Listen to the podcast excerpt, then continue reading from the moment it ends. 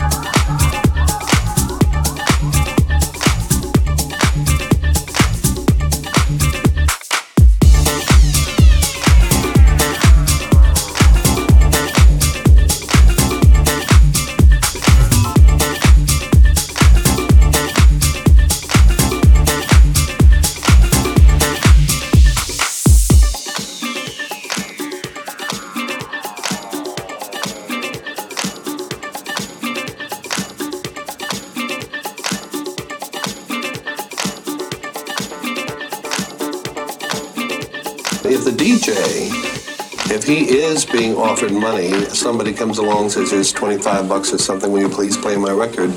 Um, if he does that too frequently and uh, the record is no good, he'll lose his audience and eventually he'll lose his job.